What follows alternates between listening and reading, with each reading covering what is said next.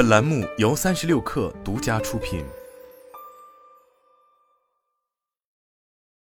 生鲜电商平台叮咚买菜再次收缩市场范围。五月二十二日，叮咚买菜 APP 在成都、重庆地区进行服务调整，定位至上述地区时，APP 公告显示，站点将于二零二三年五月二十九日十八点整停止配送服务。叮咚买菜在公告中称，为更高效的服务广大用户，将对本区域前置仓的运营进行调整，给用户带来的不便深表歉意。如需要退回充值账户余额或未到期的绿卡会员，可点击 APP 右下方“我的”，找到客服与帮助入口，联系客服协助退款退卡。该站点社群服务也将同时调整。对于上述消息，叮咚买菜回应界面新闻称，近期公司基于降本增效的考虑，对重庆、成都业务进行了调整，暂停了相关区域的服务。本次调整不影响公司在其他区域的正常经营。未来，公司会在供应链、食品研发与加工方面加大投入，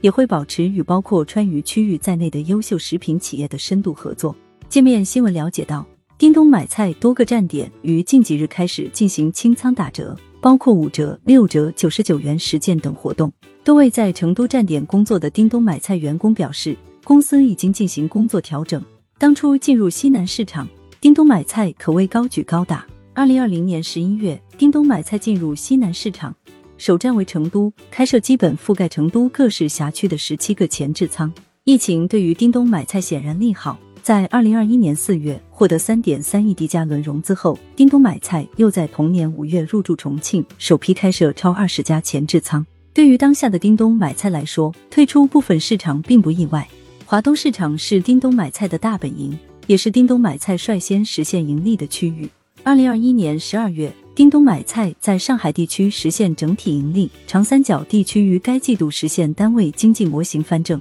但在其他地区，盒马、朴朴等众多对手的参与，让叮咚买菜面临激烈的竞争。在市场规模和盈利之间，叮咚买菜选择了后者。二零二二年，其陆续关闭安徽宣城、滁州、厦门等多个城市的站点，此举也让叮咚买菜获得了大幅度的减亏。最新财报显示，叮咚买菜一季度的履约费用占总收入的百分比从百分之三十二下降到百分之二十四点一，净亏损五千两百四十万元。二零二二年同期净亏损四点七七四亿元。在生鲜电商赛道，叮咚买菜算是幸存者，但每日优先的失败案例也让行业受到不小的质疑。撤退市场的同时，叮咚买菜证明自己的另一个重要战略是压住自营产品的研发。这同样需要一笔不小的投入。目前，叮咚买菜以预制菜为主的自有品牌商品已占整体 GMV 的百分之十九，自有品牌用户渗透率达到百分之七十以上。